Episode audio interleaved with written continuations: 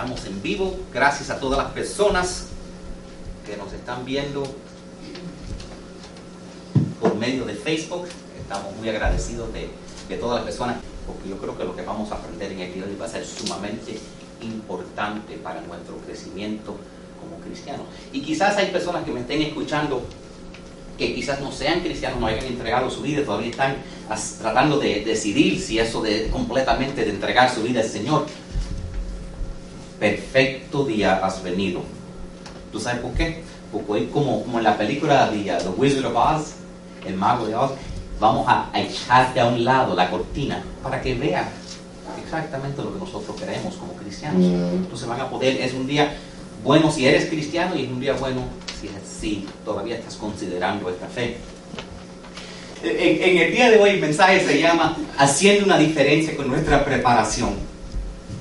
Y la preparación es sumamente importante. Yo les voy, a, eh, les voy a enseñar un video porque a veces si no estamos preparados, so a, veces, a veces la preparación es importante. We got the DAC turned on.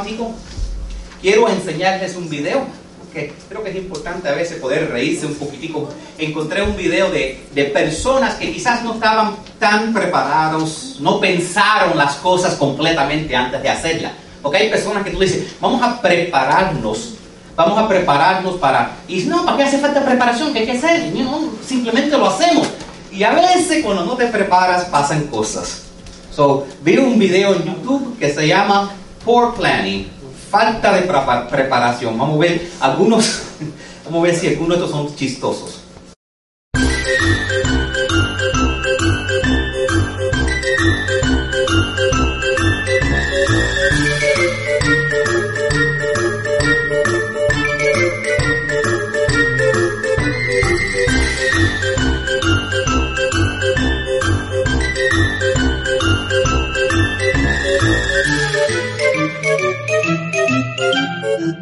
Thank you.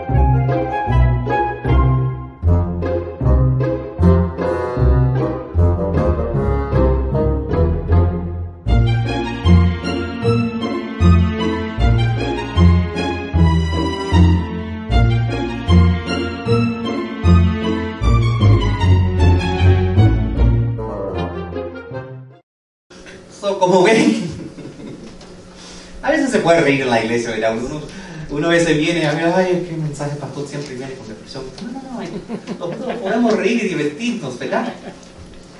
Y entonces, hay veces donde hace una gran diferencia estar listo. Y, nosotros hemos estado eh, en una serie llamado eh, Haciendo una diferencia. Y estar preparado a veces puede ser una gran diferencia. Por ejemplo, quizás eh, estás atendiendo la escuela y, un, y, uno de tus compañeros de escuela, de, de escuela te pregunta,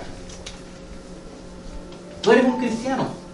O maybe otra persona, tú estás en el trabajo y te pregunta una pregunta semejante, pero aunque llevas tu vida en la iglesia o has aprendido mucho de la iglesia, en ese momento no te salen las palabras correctas para compartir tu fe no sabes exactamente qué decir. Eh, por ejemplo, yo voy a otra confesión. A veces la gente dice, tú tienes una sonrisa tan linda. Qué bendición que Dios te dio. bendición, no, no, yo practiqué, practiqué delante del espejo así mi sonrisa. Yo me ponía, ponía delante del espejo, half, medio, media sonrisa, tres cuartos sonrisa, sonrisa de 100%, sonrisa de 110%, un poquitico la mano con los labios cerrados. Entonces yo las practicaba, todas las sonrisas, para estar seguro cómo iban a lucir en público. O sea, ay, qué linda sonrisa tiene. Eso fue práctica. Meses de entrenamiento. Y es igual, a veces uno piensa que cosas vienen naturales, pero es importante prepararse. Entonces, o tienes un amigo, está pasando por un divorcio y te dicen, ¿y, ¿y qué te da a ti esperanza? Y a veces no tiene las palabras. Entonces, eso es lo que quiero en el día de hoy, ayudarte a entender que nuestra preparación puede ayudarte a hacer la diferencia. Porque tú sabes que a veces estamos orando, Dios, úsame. Dios, yo quiero hacer una diferencia. Yo quiero tener, hacer un impacto en este mundo. Yo quiero cambiar cosas. Y, pero tú sabes, la verdad es, la verdad es que yo creo que Dios nos da oportunidades todo el tiempo para ayudar a otras personas, para hacer una bendición.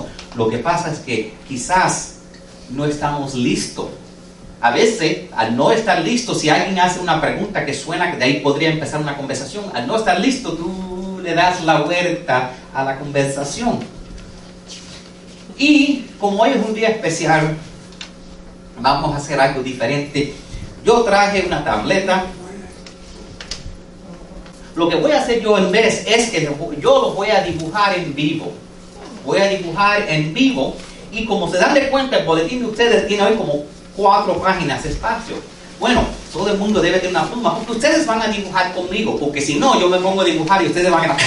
Eso es terrible, el pastor no puede pintar.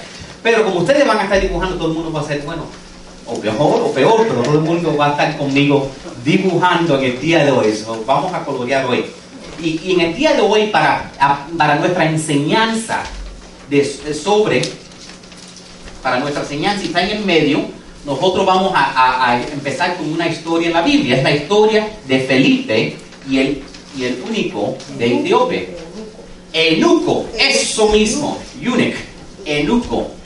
Dice, en cuanto a Felipe, un ángel del Señor le dijo, ve al sur por el camino del desierto que va de Jerusalén a Gaza. En otras palabras, Dios le dejó saber a Felipe que, que él tenía una cita divina Seguimos en el verso 27. Entonces él emprendió su viaje y se encontró con el tesorero de Etiopía, un eunuco de mucha autoridad bajo el mando de Candace, la reina de Etiopía.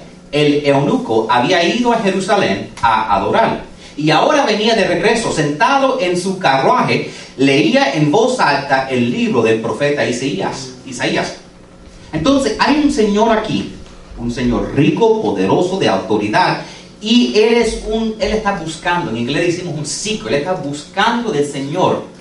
Porque él ha ido desde Etiopía hasta Jerusalén, que es un camino larguísimo, para tratar de ver qué es lo que, está, qué es lo que esta gente están, por qué se están reuniendo esta gente, qué es lo que ellos están aprendiendo. Y porque él, obviamente, aunque tenía dinero, aunque tenía posición, aunque tenía todo, faltaba algo en su vida. Y entonces él está leyendo de una escritura en el libro de Isaías. El Espíritu Santo le dijo a Felipe, acércate y júntate a ese carro. Felipe se acercó corriendo y oyó que el hombre leía al profeta Isaías. Felipe le preguntó, ¿entiendes lo que estás leyendo? Y el hombre contestó, ¿y cómo puedo entenderlo a menos que alguien me explique? Y le rogó a Felipe que subiera al carruaje y que se sentara junto con él entiende que en todas nuestras vidas se, presentan oportunidades claves donde Dios nos puede usar a nosotros. A veces le, decimos a las personas, bueno, agarra la Biblia y empieza leyendo. Y tú sabes que lo, que pasa es que si una persona tú le das la Biblia y simplemente le dices que empiezas leyendo, van a llegar dos, maybe tres capítulos en la Biblia y ya cuando llevan 40 años en el desierto van a decir, esto es una locura, yo no sé esto, que no como cuerpo, que las piernas, que esto, que estos ritmos, y no van a entenderlo. La Biblia es espiritual y hace falta muchas veces, yo le digo a veces que lean un libro como el libro de Juan, que es bastante cortico y que se puede entender, pero a veces tú le dices, empieza en Génesis y ve hasta el final, hay tantas cosas que no van a entender porque muchas cosas, una parte de la Biblia explica otra. Y aquí hay un hombre que necesita explicación de algo que está leyendo, dice en el verso 32. El pasaje de la escritura que leía era el siguiente, como oveja fue llevado al matadero y como cordero en silencio ante sus trasquiladores no abrió su boca. fue humillado y no le hicieron justicia. ¿Quién puede hablar de sus descendientes? Pues su vida fue quitada de la tierra. Los que no saben, esto, es, esto era una profecía escrita en el Antiguo Testamento de la venida de Jesús. El eunuco le preguntó a Felipe, dime, ¿hablaba el profeta acerca de sí mismo o de alguien más?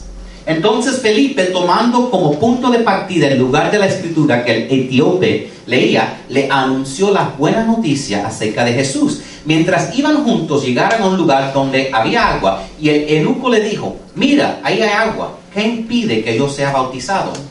Ordenó que detuvieran el carruaje, descendieron al agua y Felipe lo bautizó. Gloria a Dios. Y entonces aquí una historia sumamente simple de cómo es que, por cuenta que Felipe estaba preparado para que Dios lo usara, fue usado por Dios. Y posiblemente este hombre, este etíope, este hombre de Etiopía, quizás fue el que empezó la iglesia de Etiopía, que existe hasta ese día.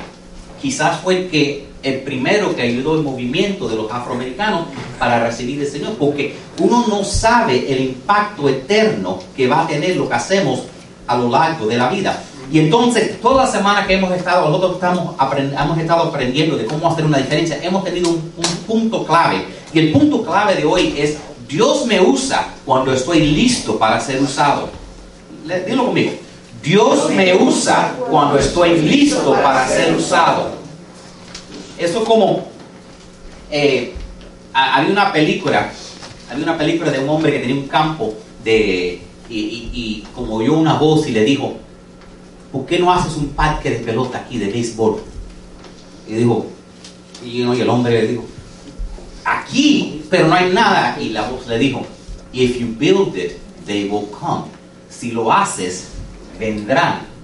Y así es, si Dios me usa a mí, a veces uno piensa, yo, Dios, yo quiero que tú me uses, yo quiero hacer una diferencia en mi vida, yo quiero ayudar a otras personas, yo quiero hacer algo. Cuando tú estás listo para ser usado, Dios te va a usar, porque Dios tiene un propósito para nosotros.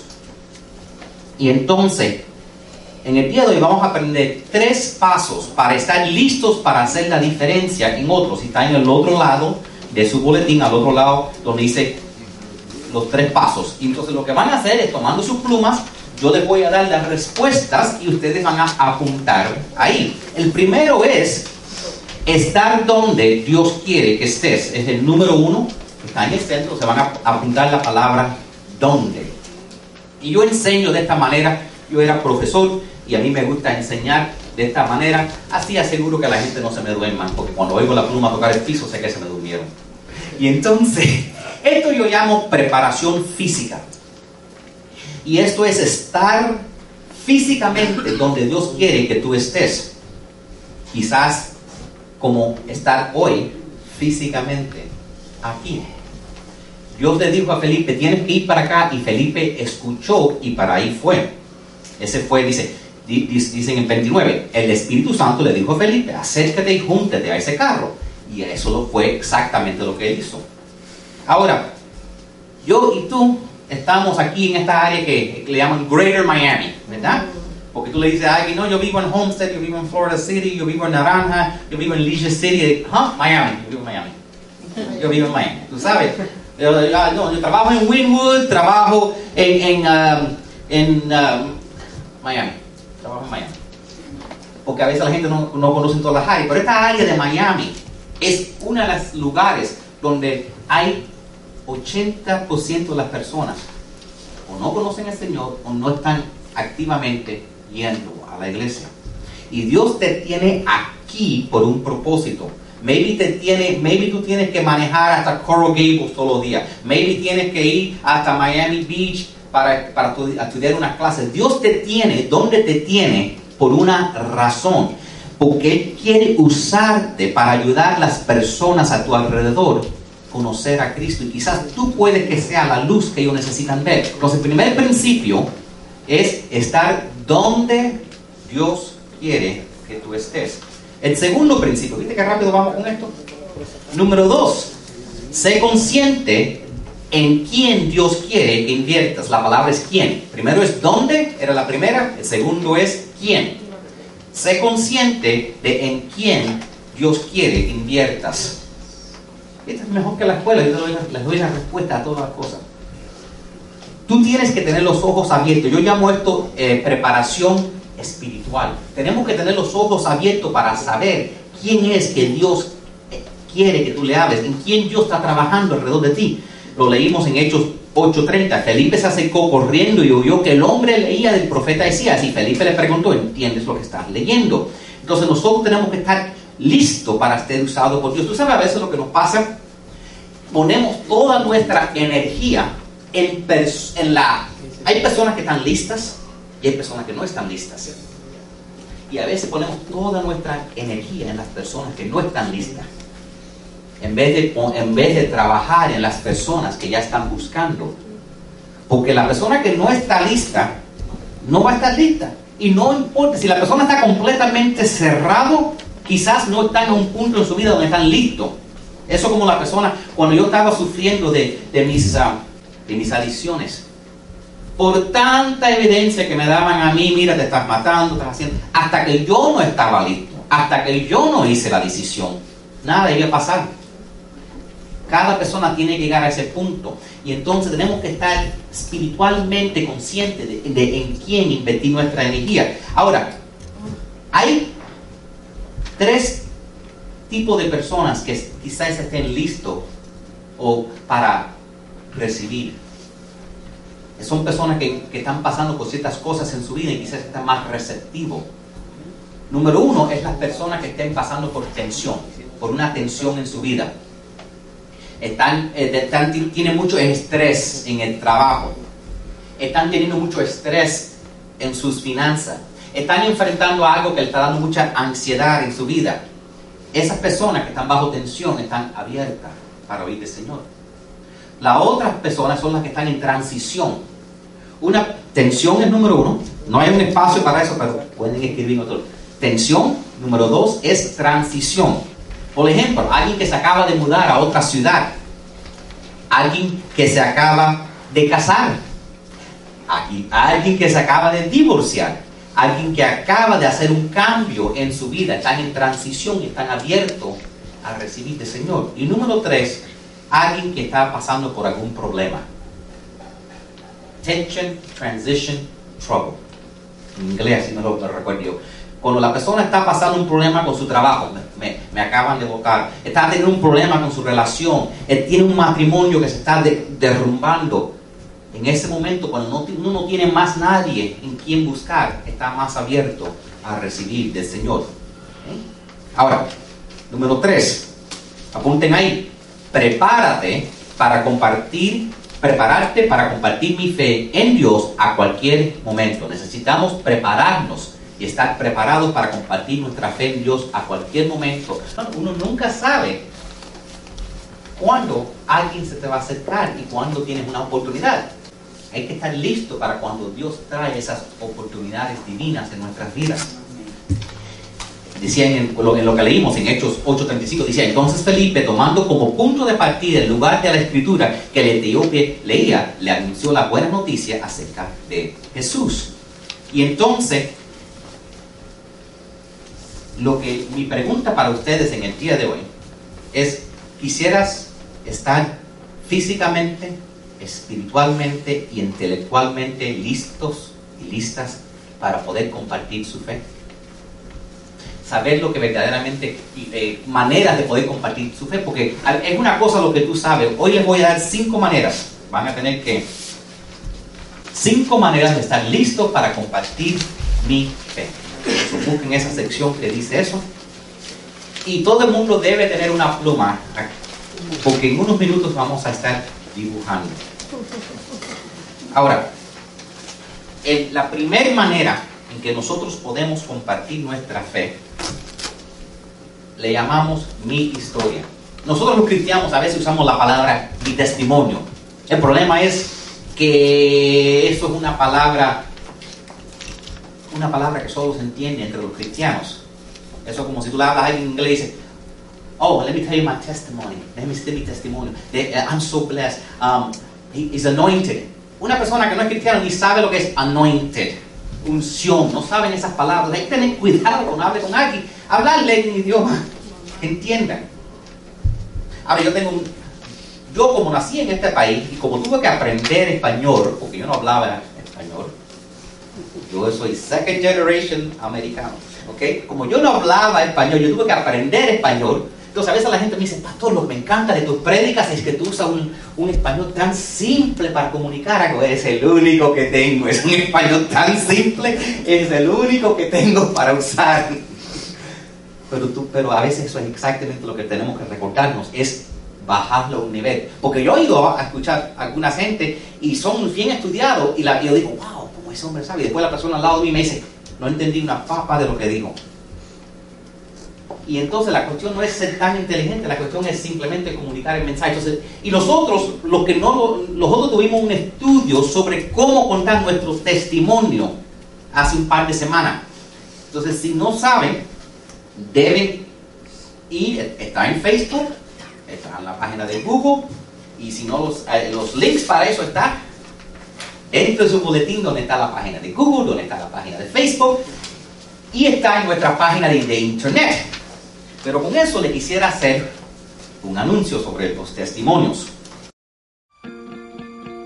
Nuestras historias son una colección de momentos escondidos en el interior de nuestra mente y corazón. Momentos del pasado. Para algunos de nosotros, lo que sucedió en el pasado puede limitar nuestro presente o nublar el futuro.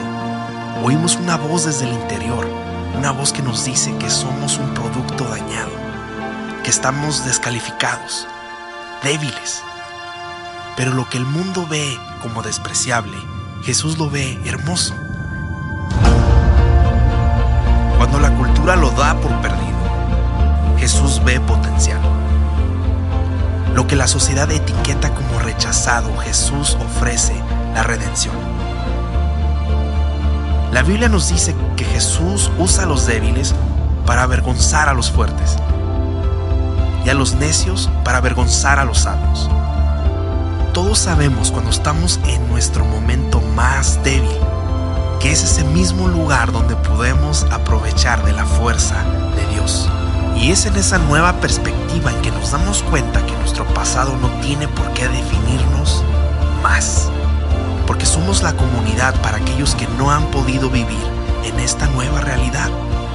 El encuentro de los que no son lo suficientemente buenos. Tu pena puede traer de su bondad. Que tu dolor pueda traer confianza a sus promesas. Que el pasado que nos ha traído vergüenza pueda encontrar una restauración en un solo nombre, Jesús.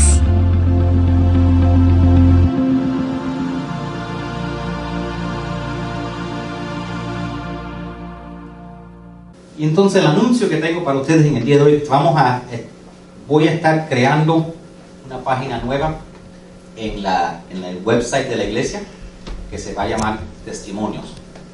En esa página, junto con este video que pagué para que hicieran, vamos a estar nosotros poniendo nuestros testimonios. Yo di una clase de cómo hacer un testimonio, cómo contar tu historia en entre 3 y 5 minutos.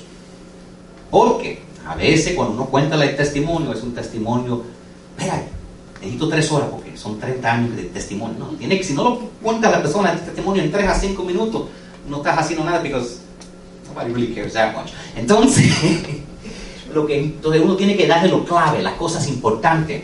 Y entonces les doy a cada uno de ustedes el desafío vayan para atrás. You know, les mando por email todo el link si quieren para que vean ese, esa enseñanza que hicimos. Vimos, acá habían dos gente que en vivo les di las preguntas, tuvieron que contestarlas y dieron su testimonio y eso sin practicarla. Pero yo quiero que ustedes cojan su teléfono o cojan a alguien que los grabe, contesten las, son siete preguntitas y esas siete preguntitas las deben contestar en menos de cinco minutos. Básicamente es, básicamente son, por eso les digo de tres a cinco minutos. ¿Cómo era tu vida antes? cómo te convertiste en cristiano y qué ha pasado desde ese momento. Simple, ¿verdad? Es, así que los testimonios corticos. Entonces lo que quiero que lo hagan, lo pueden hacer en su teléfono, porque hoy en día hasta mi mamá y mi papá tienen smartphones. Entonces yo sé que todo el mundo tiene un teléfono que puede usar para grabarse o alguien te puede grabar y mándamelo. Mándamelo a mí, pastor arroba Ponlo en, face, en Facebook si quiere. Déjeme saber dónde está y lo vamos a, y vamos a colectar, porque yo creo que hay nada más poderoso de nuestra historia. Lo que ha pasado en nuestro pasado, que a veces pensamos, Dios no me puede usar porque he tenido un divorcio, Dios no me puede usar porque me ha habido sido un fracaso, Dios no me puede usar porque he hecho tantos errores y todo el mundo me ha abandonado. Dios sí te puede usar. Sin duda, Dios quiere usarte y Dios no desperdicia. Yo quiero tener una página que sea una colección de vidas cambiadas. Amén. Ahora, ahora viene la parte divertida. Vamos a ver cómo va la tecnología con eso, porque ustedes van a tener que dibujar. La primera manera que les voy a enseñar de cómo compartir su fe se llama el puente. ¿Okay? El puente. Y lo que me gana, eh, lo bueno del puente, vamos a decir que, que tú estás cenando en Black Point Marina. Y alguien te pregunta, ¿qué es lo que significa ser un cristiano? O, o te preguntas, ¿por qué necesito yo tener a Jesús en mi vida? Te hacen una pregunta, estás ahí en Black Point y no tienes papel, no tienes tu Biblia, no tienes nada, menos la servilleta. Entonces, con una servilleta les voy a enseñar a compartir su fe. ¿verdad? Vamos. Ahora, technology. Okidoki. Ahora, vamos a ver cómo va esto. Ustedes normalmente se piensan que el pastor sabe tanto. Ahora van a, yo creo que cuando ven esto van a decir, I can do better than that. Yo puedo hacer mejor que él. ¿Ok? So, entonces, lo que, van a, lo, que, lo que vamos a dibujar todo es lo siguiente. Imagínate que hay por aquí un presupuesto. Quizás haya otro. Eso mismo, un cliff. ¿Ok? Presupuesto.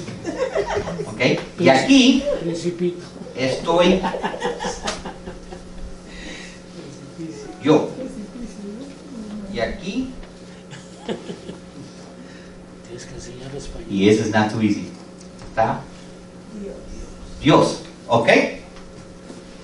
Puede ser como la maestra. I don't see all the pens moving in class. ¿Ok? Todo el mundo pinta. ¿Ok? Entonces aquí está el problema. Lo que nos separa es el pecado.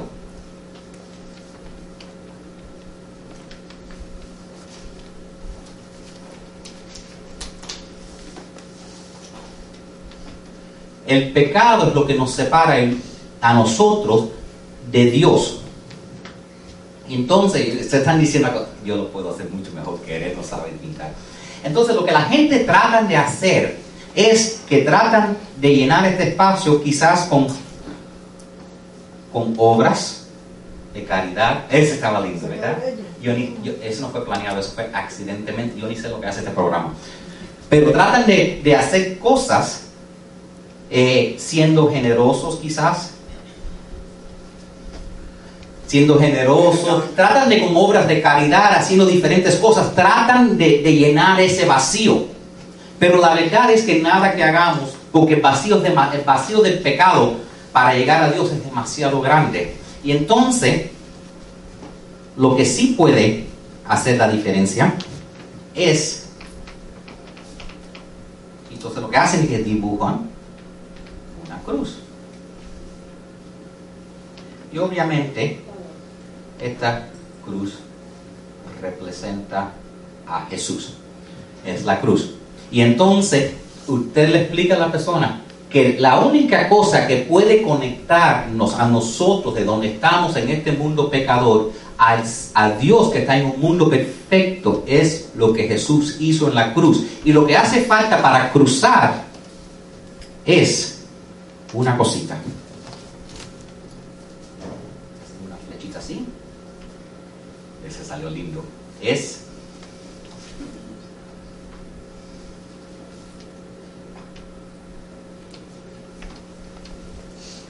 fe. Y con la fe, creyendo en lo que Jesús hizo en la cruz, la Biblia dice que nosotros podemos llegar al cielo. Tan simple como eso, en, una, en un pedacito de papel pueden hacer eso. Not too hard, ¿verdad? Doy un segundito para que lo pinten. La Biblia dice en Juan 5:24, les digo la verdad, todos los que escuchan mi mensaje y creen en Dios, quien me envió, este Jesús hablando, tienen vida eterna. Nunca serán condenados por sus pecados. Lean esta última parte conmigo. Pues ya han pasado de la muerte a la vida. Y pueden subrayar esas últimas palabras. Han pasado ya de la muerte a la vida. Entonces, cuando le pintan ese ejemplo que acabamos de hacer a la persona, entonces le pueden, aquí hay un verso que le pueden leer. Amén. Simple enough. Próximo ejemplo. Este viene de un libro que se llamaba Religion versus Jesus, Do versus Done. Y entonces, esto es para la persona, esto es para la persona que te, y este es súper fácil, más cortico que el otro. Este es para la persona que te dice, yo quisiera, pero la verdad es que son tantas las reglas que ustedes tienen, tantas cosas que no hay manera que yo voy a poder cumplir con todas las reglas. Ese libro está así de gordo, ese, ¿cómo se? La Biblia, son muchas reglas para yo seguir. Y entonces, para esa persona es que viene este ejemplo, usando nuestra napkin. Ok. Vamos a virar el napkin para el otro lado. Otra manera que le pueden explicar al Señor a ellos. Y esto es en inglés. Pero en inglés le dice, todas las cosas que tú me estás diciendo, de todas las reglas que tienes que seguir, eso se llama un to-do list, una lista de cosas que tengo que hacer. El problema es que la religión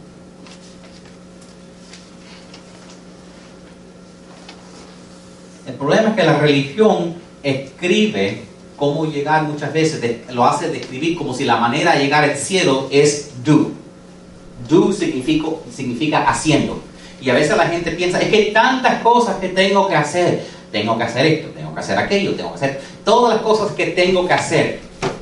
Y entonces tú le puedes explicar, el problema es que no se trata de lo que tienes que hacer. Entonces vas a tu papelito, tiras una línea y le explicas otra vez, porque la separación entre Dios y el hombre por cuenta del pecado es demasiado grande para que nosotros podamos ganarlo con nuestras obras. Entonces le explicas y le dice,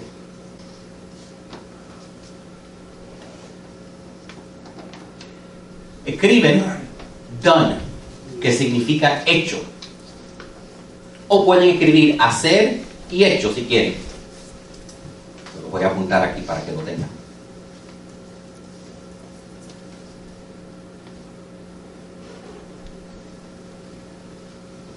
Lo que esas maestras están diciendo que tiene, write so ugly. Entonces,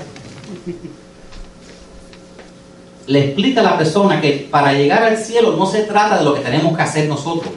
No, no, se trata de lo que tenemos, se trata de lo que ya se hizo por nosotros. Se trata de lo que el Señor Jesús hizo por nosotros. Cuando el Señor Jesús murió en la cruz, Él dijo, consumado es.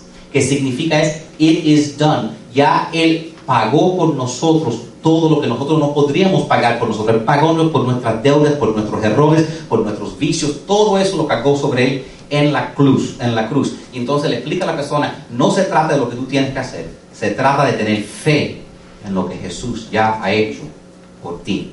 Amén. Aquí hay un versículo que le pueden compartir a ellos del libro de Efesios, capítulo 2, versos 8 a 9, dice, Dios los salvó por su gracia cuando creyeron. Ustedes no tienen ningún mérito en eso, es un regalo de Dios.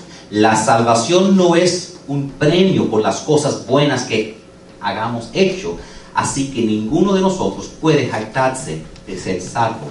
Entonces, ese versículo se lo pueden leer cuando le pongan hecho contra hacer. Do versus done.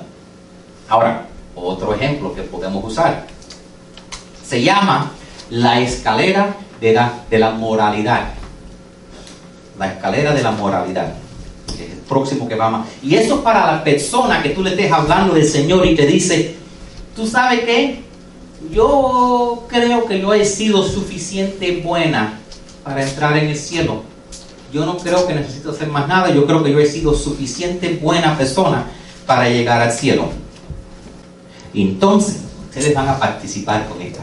Lo que van a dibujar para esa persona es que van a ir, van a dibujar, van a dibujar a la persona.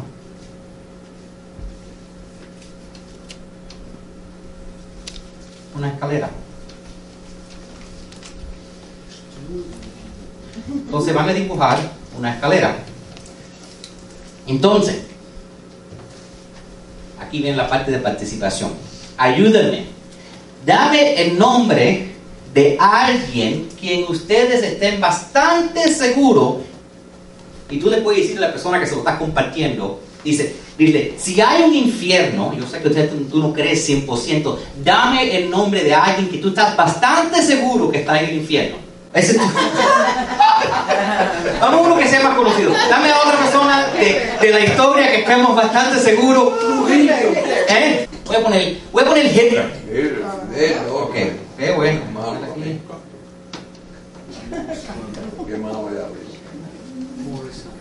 Ok. Entonces, ahora, le puedes hacer la pregunta a la otra persona. ¿Quién es alguien que estás bastante seguro que está en el cielo? Gandhi. Jesús está en el cielo. Gandhi, ok. Mi hija. Tu hija, ok. Mother Teresa. Mother Teresa. Vamos con Madre Teresa, que es un nombre bastante conocido. Vamos a ponerla aquí. Eh, ¿Dónde la ponemos? En la escalera. Vamos a ponerla bastante alta, ¿verdad? Está- Porque estamos seguros que ella está.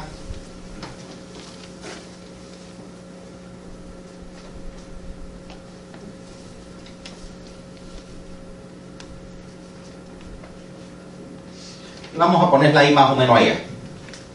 Ahora, ¿dónde, no- dónde te pones tú? ¿Eh? ¿eh? No. Come on, Bueno, si tuvieras que ponerte a ti en, un- en una parte de esta escalera, ¿dónde nos ponemos? ¿Dónde te pones? En la mitad. En el medio, un poquitico mejor que Hitler, pero no tan buena como la Madre Teresa. Ok, ok, está bien, está bien, yo, yo voy con esa. Ok, vamos a ponerla entonces aquí, voy a ponerme yo. Aquí. Casi a la altura de Madre Teresa, know? Ok, ok. Esto se pone mejor ahora. Mira para tu derecha o para tu izquierda, a tu vecino en tu asiento. ¿A dónde los pones a ellos? ¿A dónde los ponemos a ellos? Al lado de mí. Al lado, ok, porque sí, porque a veces la gente dice, bueno, eh, eh, o están al lado o están just below me, porque yo estoy mejor que ellos, pero nada. Ok, vamos a ponerlo aquí. Vamos a poner aquí mi vecino.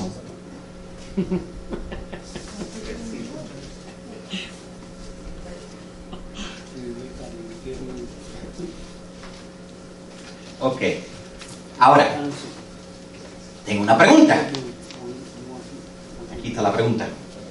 En esa escalera, ¿qué alto tenemos que subir para llegar al cielo? ¿Hasta qué escalón necesitamos estar? Long, long way. ¿Dónde es la línea? Y a veces lo que hacemos, normalmente lo que hacemos es esto. Normalmente lo que hacemos nosotros es decir, bueno, eh, la Madre Teresa sé que está en el cielo y yo estoy bastante seguro que yo voy, entonces voy a tirar la línea más o menos por aquí.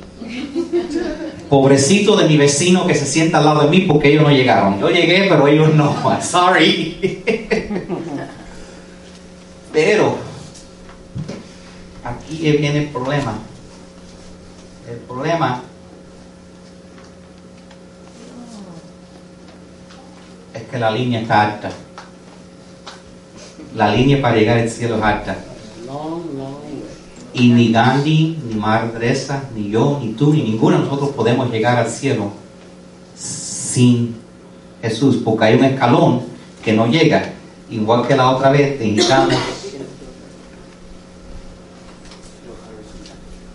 lo que Jesús hizo en la cruz para hacer la diferencia. Porque a veces, los que están en construcción saben, a veces la escalera no llega suficiente alta. Y esa es la situación aquí. la escalera no llega suficiente alta, no existe una escalera suficiente alta para llegar al cielo. Igualmente, como digo, la idea es algo simple, lo pueden hacer en una servilleta, lo explica.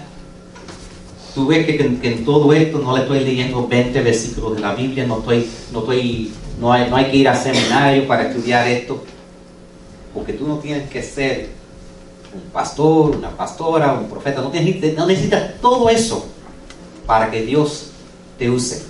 Eh, eh, por ejemplo, yo estaba, hay una muchacha que yo veía en YouTube todos los meses, ella, ella desde que tenía 12 tenía cerebral palsy, una, una enfermedad terrible que causa que los pulmones y los órganos se llenen de, de, de- de mucus y entonces se van, eh, se van ah, muriendo. Eh, estabas, y, y- y pensaban que no iba a vivir más que tener 18, pero eh, todos los meses he hablado en un lugar para que la gente sepa de esta enfermedad y para que ayuden, aunque ella tiene la enfermedad. Habló el mes pasado y, ¿no? y todos los meses veo sus cosas y, y siempre yo digo, wow, qué inspiración que ella tiene esta, esta enfermedad, que, que siga hablando. You know, maybe no está tan enferma que puede hablar, que es bueno que no está tan enferma. Entonces este mes, el, el lunes estaba supuesto a hablar. Se murió la semana pasada. Quiere decir que ella estaba tan enferma que aún solo tres semanas de vida, vida todavía estaba hablando. La última vez que habló ella estaba con la, con la máquina para respirar y eso. Y interesantemente la última cosa que compartió era, yo estoy sufriendo, pero no dejo que eso me pare de hacer una diferencia. Amén. Y eso es lo que a veces tenemos que entender. A veces tenemos que entender, bueno, yo no, estoy, yo no puedo ayudar a alguien porque mi vida es un desastre. Mira mi vida, es un desastre. No tengo un hogar verdadero. No tengo, no, no tengo mis finanzas bien, estoy a punto de perderlo todo. No importa. Tú puedes poner tu granito de amor para ayudar a otra persona, aún mientras que tú estás sufriendo. Un versículo que le pueden leer con ellos cuando, ah, cuando usan ese ejemplo de la escalera es Romanos 3:22. Dios nos hace justos a sus ojos cuando ponemos nuestra fe en Jesucristo y eso es verdad para todo el que cree, sea quien fuera y puedes poner, subrayar bajo la persona, la, la línea, sea quien sea. Porque a veces alguien te va a decir, como trataron de decirme a mí, no me hables, eres un pastor y ustedes son todos ladrones y esto, bla, bla, bla. Hay una buena película que, se llamaba, creo que era God's Not Dead, Dios no está muerto. Y en esa película, el estudiante, el maestro, le decía a los estudiantes, si quieren una A en mi clase, lo único que tienen que decir es Dios está muerto. Cogen una A en mi clase. Y hay un estudiante que dice no, y se vas a flonquear. Si no, que, si no puedes convencerme a mí que Dios no está muerto, yo sé que no lo puedes hacer porque Dios es invisible, ¿cómo vas a poder? Y entonces vas a flonquear mi clase. Y entonces el estudiante, como el proceso, se pelea con el profesor en la película. Y entonces, pero el punto que le toca al estudiante, a un- al profesor, dice, ¿qué te tiene tan bravo con Dios? Porque a veces cuando alguien rechaza a Dios así, es que algo ha pasado y le están echando la culpa a Dios. Y a veces no sabemos lo que Dios está haciendo en nuestra vida. Y todo esto son maneras. La última manera que tienen aquí, la última manera que tienen de hacerlo, se llama mi invitación. Mi invitación. Y lo único que tú tienes que hacer para invitar a alguien es igual que hoy. Decir, ¿por qué no vienes conmigo para la iglesia? Ven conmigo y los trae a la iglesia. Y que aquí quizás tú no seas la persona que le habla, maybe, maybe le hablo yo. Maybe le habla el Espíritu Santo. Maybe le habla otra persona. Maybe no le habla al principio. Maybe tiene que pasar algo fuerte en su vida para que se den de cuenta. Y créame, créame que la persona que viene aquí, yo no me rindo con ustedes porque Dios no se rindió conmigo hasta que a mí, a mí se me paró el corazón de una sobredosis. Yo estaba muerto médicamente, muerto, mi cabeza abierta, ahí tirado en el piso. Pero Dios no se rindió conmigo. Y si alguien entra a estas puertas, créame que yo no me rindo con ellos. Y sea lo que sea que pasa, ustedes a veces ven, faltan una, faltan dos, faltan tres semanas, y te digo, yo nunca voy a regañarte, ¿por qué no estás viniendo a la iglesia? No, no, no. Les digo, ¿cómo está? ¿Qué pasa? ¿Is everything okay? Puedo orar por ti. Solo lo que hay que hacer es mostrarle amor a las personas. Y eso es lo que van a recibir de mí y eso es lo que van a recibir de las personas aquí. Porque esa es la clase de iglesia que yo siempre quería asistir. Y eso es lo que estamos creando aquí. Y tú le dices, le puedes decir a la persona, si no te ha gustado ninguna iglesia, hay una iglesia que está empezando, que están tratando de hacer algo un poquitico diferente, ven y ser parte de eso, porque estamos creando algo nuevo. Amén. Les voy a enseñar un último video que coge todo lo que hemos dicho en el día de hoy sobre la- las invitaciones y está preparado y lo pone en una, en una cosita. ¿Hasta cuándo va a suceder? Yo estoy aquí, tú estás ahí. Yo quiero conocer la verdad. ¿Qué va a hacer cuando salgas de aquí el día de hoy? ¿Acaso te vas a quedar con toda esta información y, con este hermoso mensaje para sacarlo en, la próxima reunión con los amigos de siempre mientras se toman un café? Cuando digo que necesito conocer la verdad, esto quiere decir que no ocupo que me juzgues, no ocupo que me critiques, no ocupo que me trates mal y especialmente no ocupo que me digas, es que estás perdido. ¿Qué quiere decir eso? ¿Tú crees que por juzgar me voy a cambiar? Mm. ¿Acaso cambiarías tú? Yo sé que no soy una buena persona. Quizás hasta me puedes llamar una mala persona. Yo sé que hago cosas malas, pero, pero no necesito que me lo estés recordando. Yo necesito que tú seas ese amigo, que estés ahí cuando, cuando yo esté dolido, cuando esté caído y, y que me levante. Yo necesito que tú pongas ese hombro cuando yo esté quebrantado para poder apoyarme en ti. Yo me siento vacío. Yo me siento vacío y, sé que tú lo tienes. Sé que tú estás pleno y, sé que tú lo conoces. Por eso, yo me voy a fijar cada cosa que tú haces para ver si verdaderamente la haces por amor.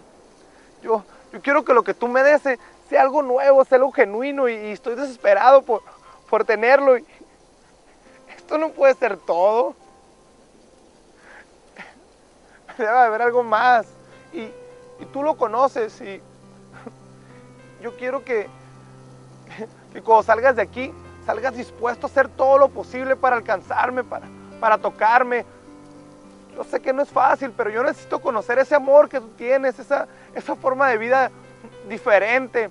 Yo no, no ocupo que tú me hables de, de ese Dios al cual sirves, ocupo que me lo demuestres con tus actos, con tu forma de ser. Y te voy a ser sincero, quizás cuando me hables, quizás te rechace o quizás me burle de ti o te llame hipócrita si cometes algún error, pero pero no me dejes. No me dejes, por favor. No me dejes. Por eso yo me pregunto, ¿hasta cuándo?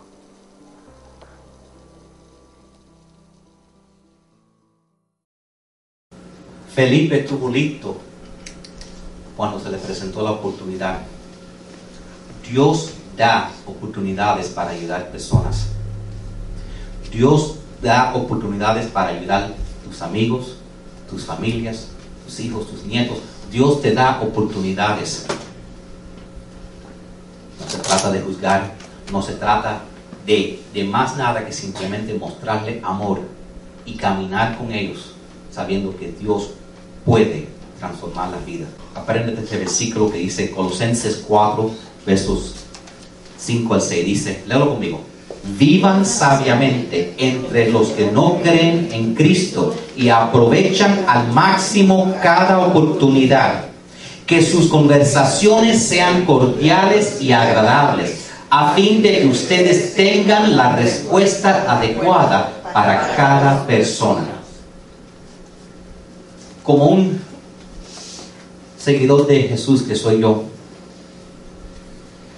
yo los animo para que ustedes también sigan a Jesús. Quizás algunos han conocido de Jesús mucho tiempo, pero nunca le han dado al Señor Jesús 100%. Ese fue mi caso. Me criaron en la iglesia, pero la iglesia no estaba en mí. Y entonces, maybe tú necesitas hacer esa decisión de simplemente verdaderamente comprometerte al Señor. O quizás alguien que me esté escuchando este, este mensaje es nuevo y necesita hacer una, una decisión y cruzar ese puente que dibujamos. No sé cuál es el próximo paso para usted. Una de las cosas que tienen en sus boletines son esas tarjeticas azules. Como yo les dije, yo trato de tener información en todo el mundo. Déjenme un teléfono por lo menos, un correo electrónico, algo. Nunca sabes cuándo vas a necesitar un amigo. Te prometo ser tu amigo. Aunque tú necesites un tiempito para arreglar tu vida con el Señor Jesús, yo estaré esperando. Porque yo no quiero abandonarte. Y como vimos en ese video, hay, mucha gente afuera en este momento que quizás nos rechacen, nos llamen nombre, pero necesitan lo que nosotros conocemos. Y entonces, en el día de hoy, quizás tú estás pensando, estoy listo para tomar otro paso, estoy listo para, para hacer y llegar a otro nivel con mi vida. Y nosotros, nosotros escribimos una, una declaración que, que, hacemos y esa declaración habla de, de pedirle a Dios que, que, que, nos perdone por nuestro pecado, habla de, de cosas nuevas, de romper adicciones. Y yo los quiero invitar a ustedes que lo declaren conmigo, verdaderamente creyéndolo. Digan conmigo, Dios santo en el cielo. Jesús es mi Señor. La Biblia es mi guía. Lléname de tu Espíritu Santo. Me arrepiento de todos mis pecados. Y de todos mis errores. Eso ya está en mi pasado. Y no en mi futuro. Declaro en fe que, toda maldición está quebrantada. Toda, enfermedad es sanada. Y toda deuda es cancelada. Yo soy la iglesia. Parte de un gran movimiento. Proclamando el reino de Dios. Y dejando un legado. Las cosas están cambiando. Las cosas están cambiando. Si lo crees, declaro, las cosas están cambiando. Cuidaré de mi cuerpo. Renovaré mi mente. Mi vida nunca será igual.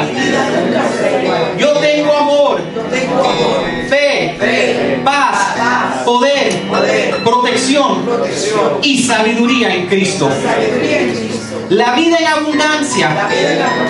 Y la vida eterna ya son mías. Dios Todopoderoso, eres mi proveedor. Nada me faltará. Soy tan bendecido. Soy una bendición.